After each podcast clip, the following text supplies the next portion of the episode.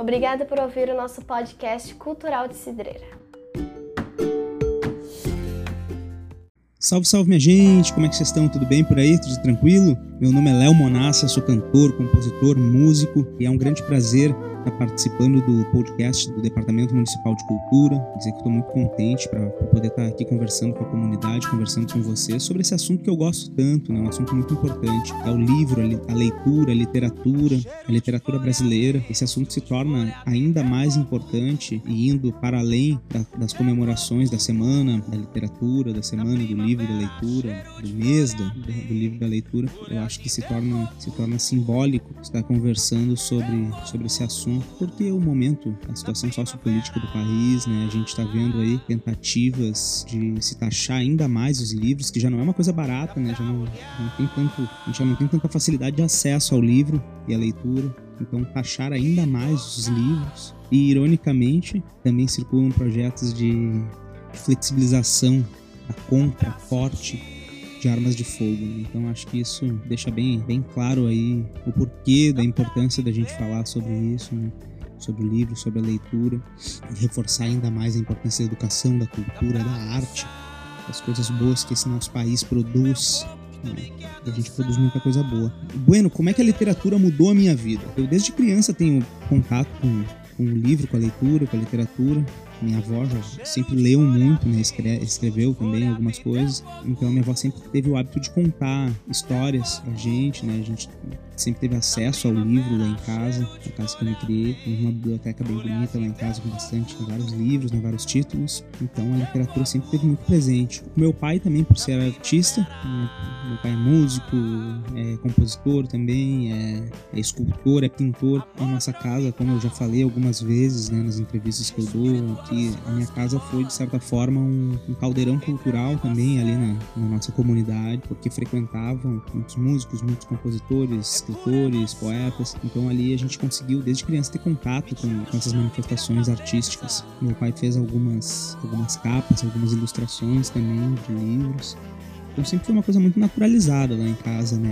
A literatura, a leitura. E eu acho que isso, de certa forma, acabou contribuindo com a escolha da minha profissão, para eu também ter caminhado para a área das artes, né, para música e também para a escolha de, de não, não apenas tocar e cantar, né, mas de escrever as minhas canções, porque eu acredito que a composição musical sejam uma forma da gente. Também é uma forma de literatura, né? A gente está vendo aí o, Bob Dylan ganhou um, um, prêmio Nobel de literatura, né? Com um disco dele. Hoje no, no, vestibular, a música popular brasileira também já cai em algumas questões das provas de língua portuguesa, né? Então, de história também. Então, já, já, já estamos entendendo a canção, o modelo da canção, da, da, da escrita musical é, com, com letra, né?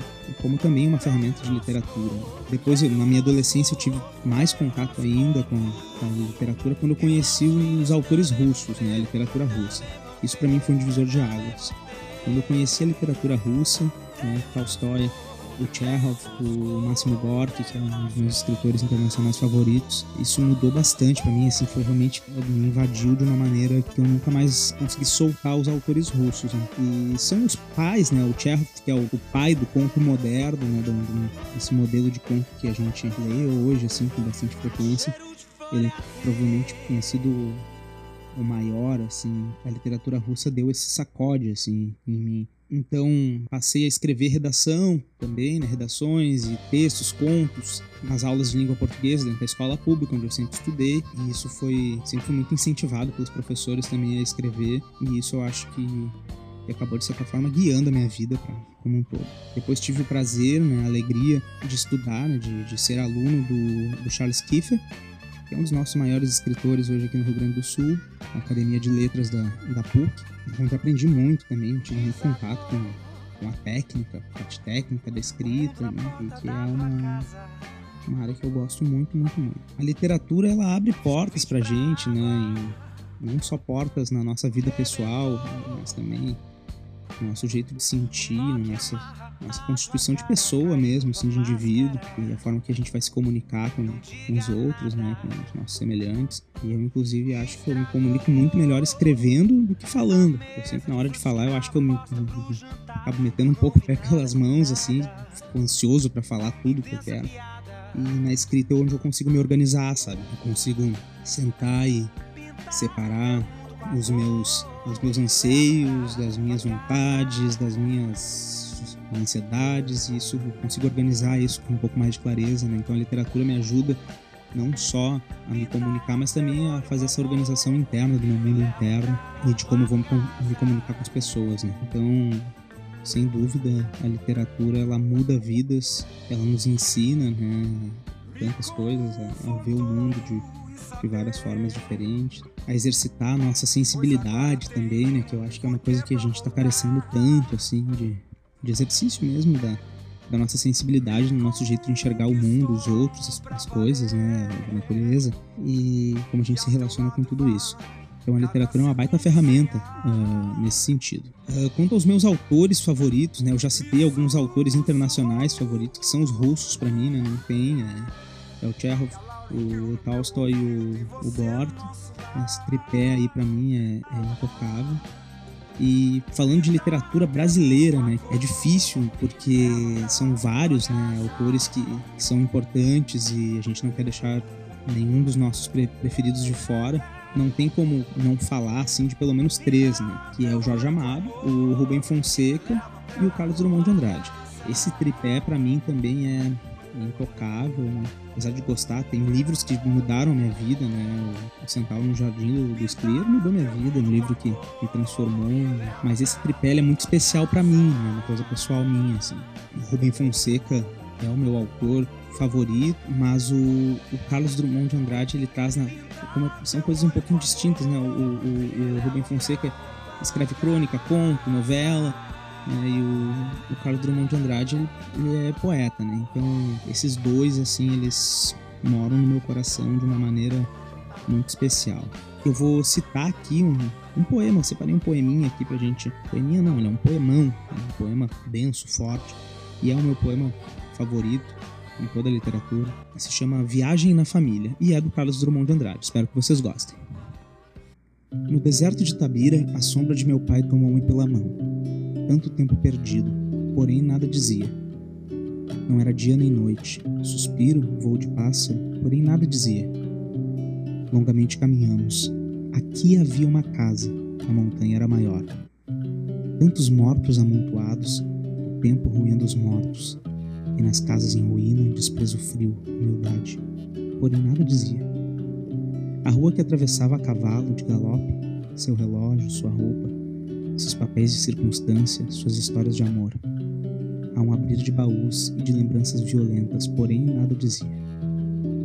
No deserto de Tabira, as coisas voltam a existir irrespiráveis e súbitas. O mercado de desejos expõe seus tristes tesouros. Meu anseio de fugir, mulheres nuas, remorso, porém nada dizia. Pisando livros e cartas, viajamos na família. Casamentos, hipotecas, os primos tuberculosos, a tia louca, minha avó traída com as escravas rangendo seda na alcova, porém nada dizia. Que cruel, obscuro instinto movia sua mão pálida subitamente nos empurrando pelo tempo e pelos lugares defendidos. Olhei nos olhos brancos, gritei-lhe: Fala! Minha voz vibrou no ar. No momento, bateu nas pedras. A sombra prosseguiu devagar. Aquela viagem patética através do reino perdido, porém nada dizia. Vi mágoa, incompreensão e mais de uma velha revolta a dividir-nos no escuro. A mão que eu não quis beijar, o prato que me negaram, recusa em pedir perdão. Orgulho, terror noturno, porém nada dizia. Fala, fala, fala, fala. Puxava pelo casaco que se desfazia em barro. Pelas mãos, pelas botinas, prendiam a sombra severa e a sombra se desprendia sem fuga nem reação, porém ficava calada. E eram distintos silêncios que se entranhavam no céu. Era o meu avô já surdo querendo escutar as aves pintadas no céu da igreja, a minha falta de amigos, a sua falta de beijos. eram nossas difíceis vidas e uma grande separação na pequena área do quarto. A pequena área da vida me aperta contra o seu vulto, e nesse abraço diáfano é, é como se eu quase me queimasse todo de pungente amor. Só hoje nos conhecermos. Óculos, memórias, retratos fluem no rio de sangue. As águas já não permitem distinguir seu rosto longe, para lá de 70 anos. Senti que me perdoava, porém, nada dizia. As águas cobrem o bigode, a família, Itabira, tudo. Então tá aí esse poema lindíssimo do Carlos Drummond de Andrade, Viagem na Família. E é um poema denso, um poema forte. Eu gosto muito, muito, muito, muito.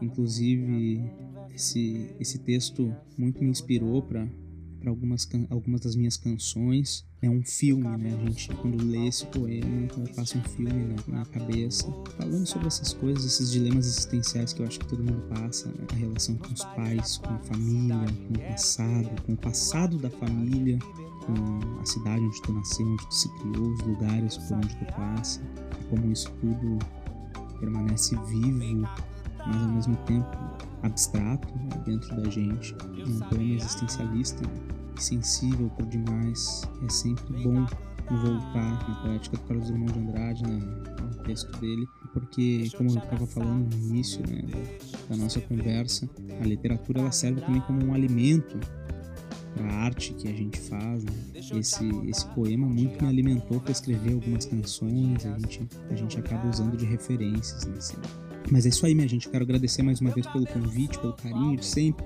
do Departamento Municipal de Cultura. sei que é sempre muito bom estar falando sobre literatura, sobre livro. E qualquer dúvida aí, é só prender o grito. Se quiserem conversar mais também, mandando um abraço para toda a comunidade e dizer que é sempre uma alegria. Né? Nós aqui do Ponto de Cultura o Araçá estamos iniciando também o projeto da Biblioteca Comunitária Lula e Luz. Está sendo bem bacana, bem legal esse projeto, para a gente poder atender a comunidade também através do livro, da leitura, da literatura. Tá certo? Então, minha gente, um beijo grande e até a próxima. Mais livros, menos armas, viu?